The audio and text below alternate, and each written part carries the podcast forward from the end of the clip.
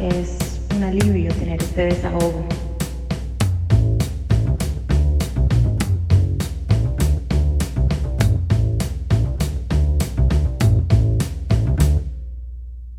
En febrero del 2020, la revista Girls, Girls, Girls creó una campaña poderosa con un video que se volvió trending topic. Se llama Be a Lady, they say. Sé una dama, me dijeron. Una serie de imágenes contrastantes sobre el concepto de ser una dama en nuestra sociedad, acompañadas de la voz y actitud seria pero imponente de la actriz Cynthia Nixon, quien hizo el papel de Miranda en Sex and the City, quien también es activista por los derechos de la mujer. Encontramos la traducción de lo que ella dice en el video y queremos leerlo para partir de aquí empezar nuestro tema de hoy.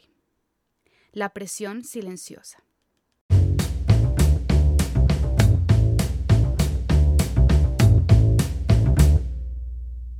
Yo soy Natalia Rodríguez y me acompaña Blanca Agüero y Viviana Cadena. Antes que nada, queremos agradecer a la comunidad del Bullicio, un colectivo creativo. Agradecemos a The Hideaway por dejarnos grabar este podcast en este espacio tan acogedor. Y a nuestros colegas del podcast, bienvenidos a Colombia, por motivarnos a empezar el nuestro.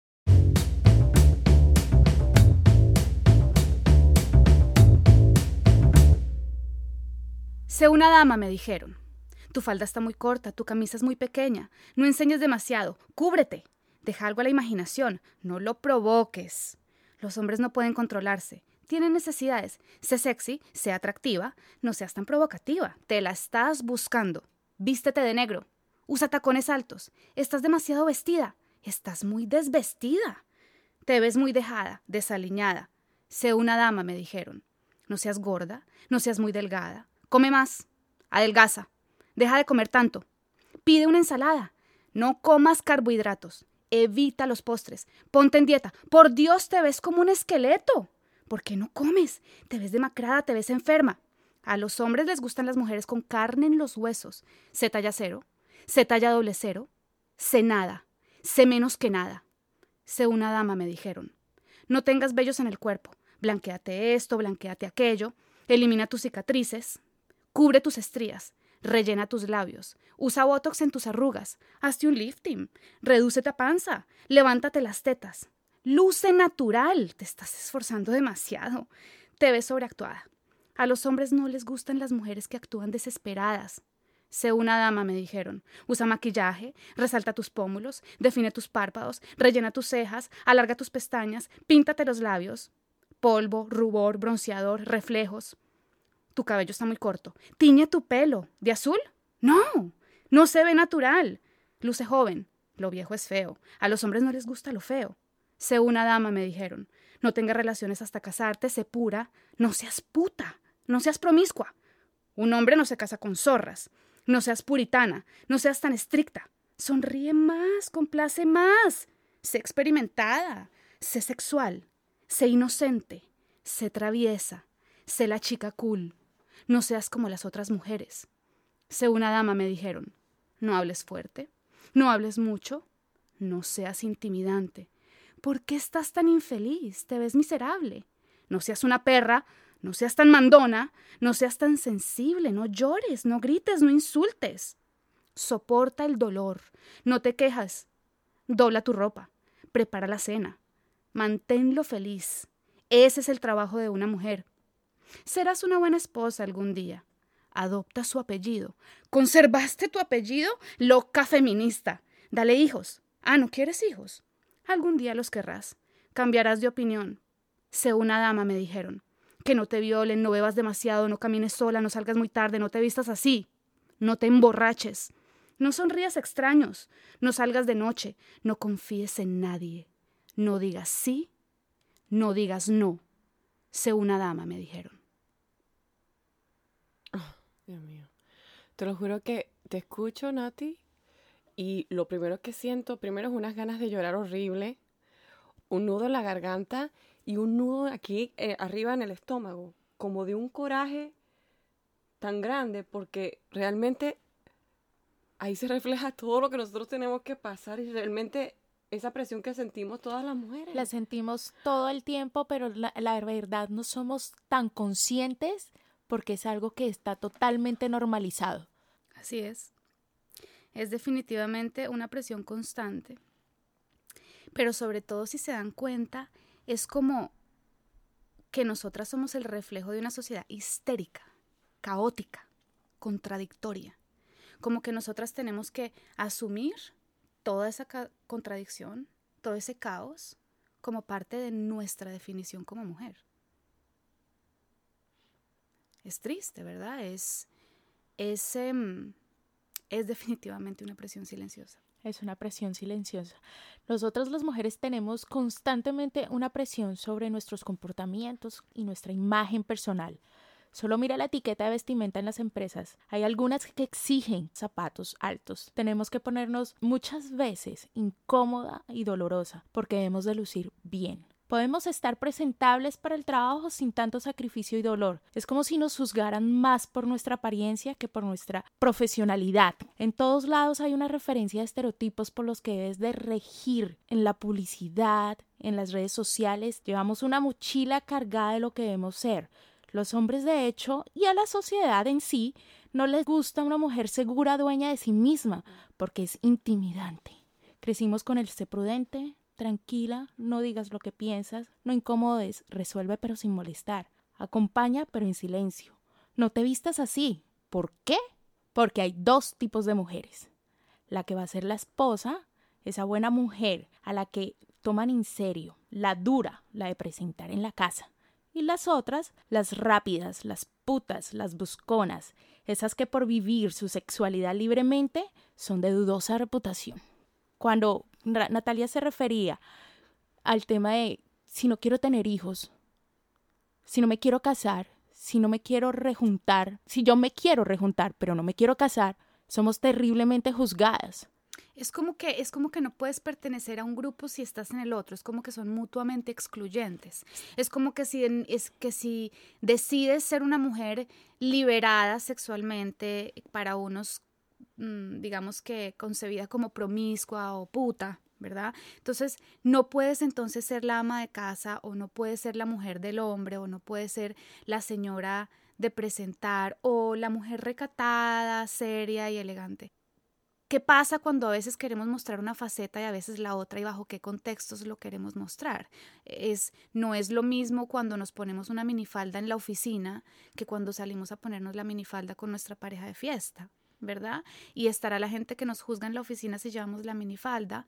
Es, es, un, es complejo, ¿verdad? Porque eh, nuestra sexualidad y nuestro cuerpo está llevando todo el tiempo como que el mensaje de qué es ser mujer y cómo es apropiado ser mujer en X o Y contexto, me explico, es, es, es, es contradictorio y el simple, el simple hecho de que sea contradictorio y de que sea difícil de abordar a veces hace que muchas de nosotras digamos que pasemos la línea y, perdemos el protocolo, puede ser, ¿verdad? O perdemos em, los boundaries que llaman los gringos porque a veces no entendemos hasta dónde nuestro posicionamiento como mujer es forzar ese posicionamiento o no, es mostrar que somos capaces de hacer una cosa o no.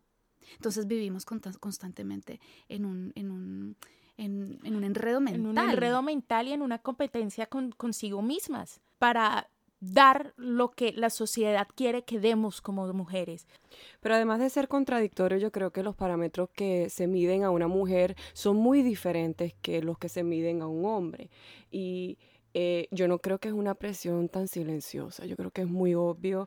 Y yo quería hablar también de la presión que han tenido que sobrevivir las mujeres que están en puestos públicos, ¿no? Y es que yo estudié comunicación social y llevo 15 años trabajando en medio y estos últimos años específicamente en noticias.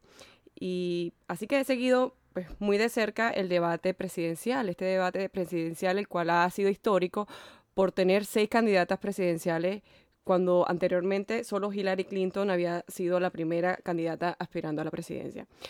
Y es que justamente quería hablar del documental de ella en Hulu. No sé si lo han visto, pero recomiendo a todas las mujeres a ver ese documental titulado como su nombre es Hillary independientemente de su preferencia ideológica, abre los ojos al escrutinio público hacia una mujer y la diferencia abismal de cómo es juzgada en comparación al candidato hombre.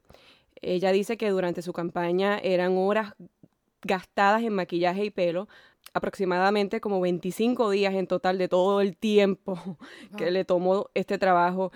Y aún así siempre recibía críticas de su pelo, de su vestimenta, cuando sus oponentes muchas veces se veían como acabados de levantar y nadie los criticaba o nadie opinaba acerca de eso.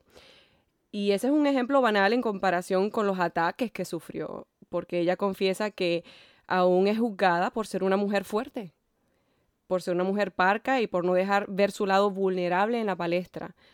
Y ella misma confiesa que lo que ella es hoy en día y ven han sido más de 30 años en la vida pública bajo este tipo de presión y escrutinio que la han hecho ser así.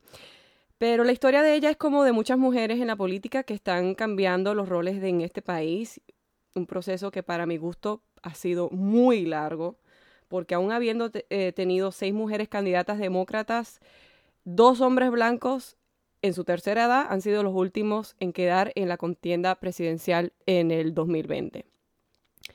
Y yo quería remarcar vidas así como Ruth Bader Ginsburg, nuestra juez en la Suprema Corte, que son historias extraordinarias de cómo enfrentaron estas mujeres todos estos obstáculos en el ámbito laboral en el ojo público. En el caso de ella, llegar a ser la primera estudiante en su clase de leyes en Harvard, en una aula de 500 hombres, imagínense, en los años 50. Se podrán imaginar los retos que pasó él siempre tener que probar el doble lo bueno estudiante que era y además de eso teniendo una familia, una casa y una hija como responsabilidad. Pero cabe recalcar que en estas épocas las mujeres no podían opinar o discutir abiertamente o deliberadamente como lo hacemos nosotras ahora. Eran otros tiempos. Muchas veces ellas tuvieron que recibir humillaciones discretas o, e indiscretas, callarse y seguir la lucha de superarse y abrir camino. Y lo hicieron porque en el caso de la jueza Ginsburg, ella ha sido defensora de los derechos de las mujeres y de la igualdad de género en muchos casos que llegaron a la Corte Suprema. Así como Hillary Clinton ah, dejó el camino arado para seis mujeres que pudieran caminar en ese camino largo y añorado de posiblemente tener una mujer como presidenta en este país.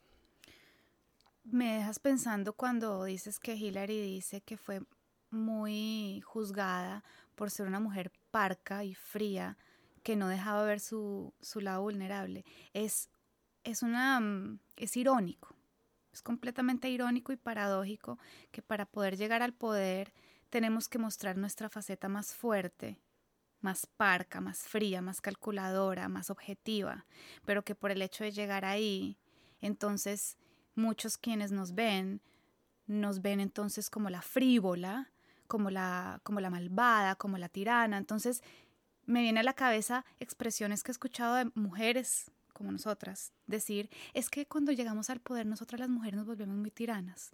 Yo he oído eso de otras mujeres. Que son mandonas.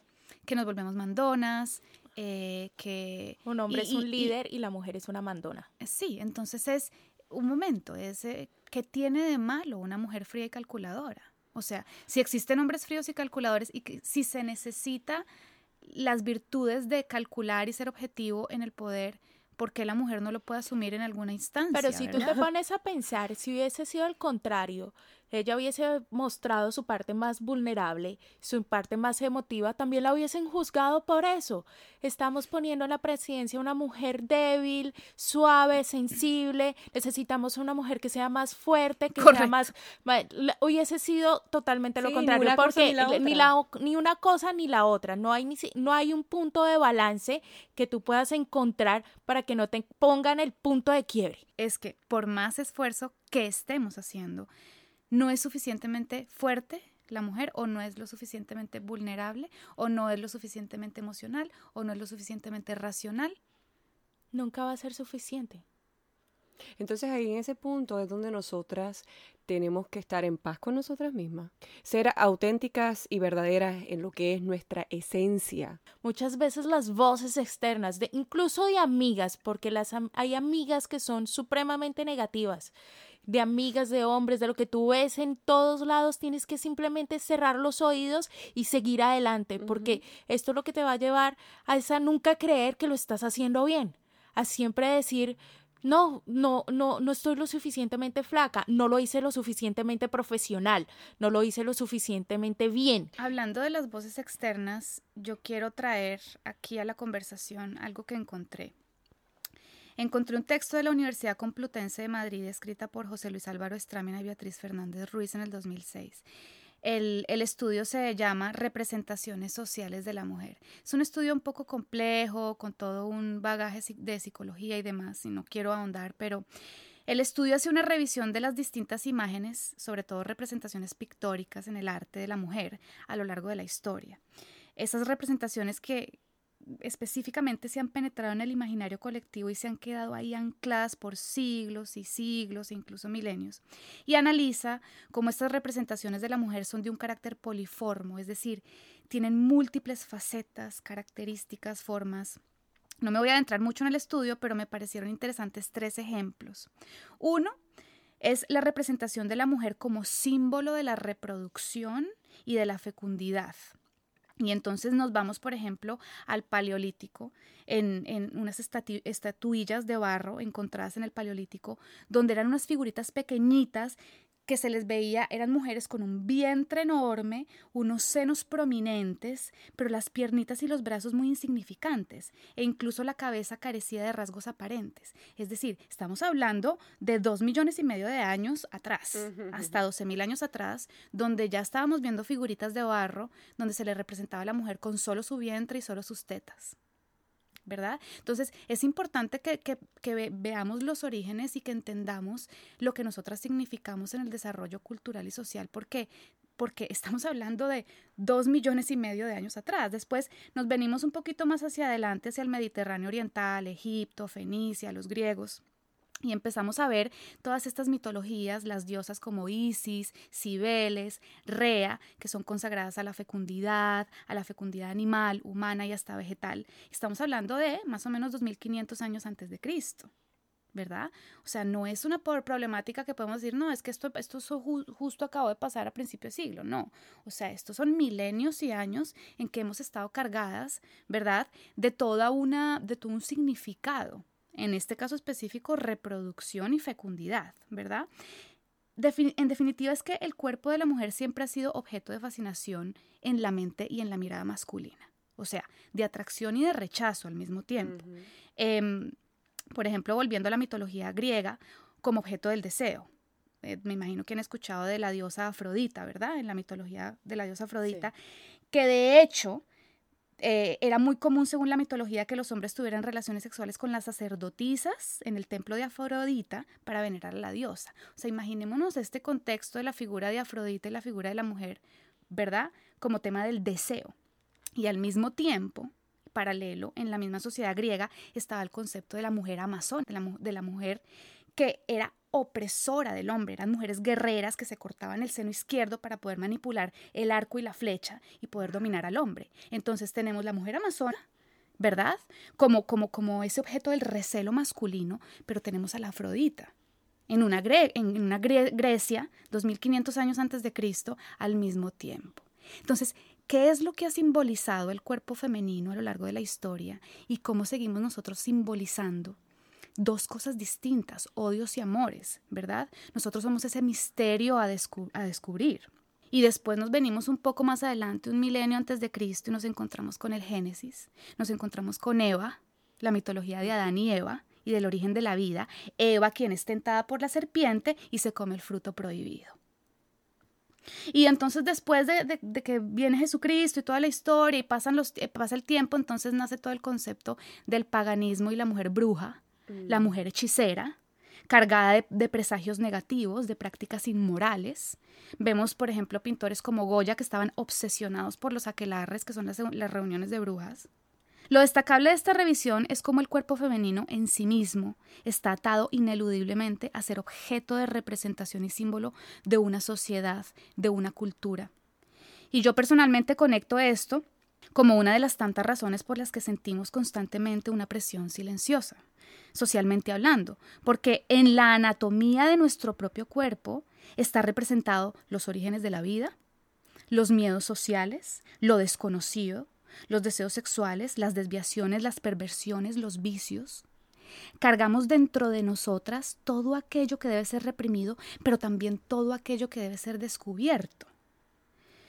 La imagen de la mujer ha sido utilizada para representar y grabar normas morales y sociales. El cuerpo de la mujer es el lienzo donde se dibuja una sociedad. Estamos representando en nosotras muchas cosas intrínsecas del desarrollo de la humanidad, de la sociedad. Desde sus ¿verdad? inicios. Entonces, la pregunta es, ¿cómo afrontamos esto? ¿Cómo somos responsables nosotras de nuestro propio cuerpo como ese lienzo donde se pinta el significado o el símbolo de una sociedad, de una cultura? Estamos llenas de mensajes, ¿verdad? Eh, inconscientemente los traemos con nosotras. En este caso no solo son mensajes para nosotras mismas, sino indiscutiblemente para los hombres, para los niños. A lo largo de la historia, para los hombres nosotras hemos sido un enigma, un misterio a resolver. La fecundidad nos, nos mantiene como un misterio a resolver. Yo creo que hacer el análisis y la reflexión de nuestras, nuestras antepasadas, nuestras brujas, nuestras diosas, nuestras sacerdotisas, todo eso que viene desde el paleolítico, traerlo a la conciencia y decir, bueno, si yo represento toda esta historia, si yo traigo conmigo toda esta presión silenciosa, ¿cómo debo hacerla consciente y cómo debo ser responsable con mi propio cuerpo de mujer, con mi propia voz femenina, para llevar un mensaje coherente, positivo? Yo creo que sí lo que debemos hacer es educarnos, saber de nuestra historia, saber de nuestras próceres feministas, saber de la historia de todas estas mujeres que estamos hablando actual, actualmente, ¿no? De las personas que han traído políticas nuevas para el aporte de la, equi- la equidad de- del género. Entonces yo creo que sí debe, es, nue- es nuestra responsabilidad aprender, eh, educarnos para poder tener voz y para poder hablar y llevar el mensaje también a, la- a las mujeres que, que no pueden hablar o que no conocen. Y la reflexión de hoy sería, esa presión silenciosa que nos genera la sociedad adquiere voz cuando las mujeres nos educamos sobre nuestro valor, símbolo y representación en la historia y en la era en la que vivimos. Visita nuestro blog, lasdeldesahogo.com. Nuestro podcast está disponible en iTunes, Spotify, SoundCloud, Google Podcast y a través de la plataforma Buzzsprout. Si quieres que tu historia sea contada en nuestro podcast o que abordemos una temática en especial, escríbenos las del desahogo arroba gmail.com. O déjanos un mensaje en nuestras redes sociales usando arroba las del desahogo en Instagram, Facebook y Twitter.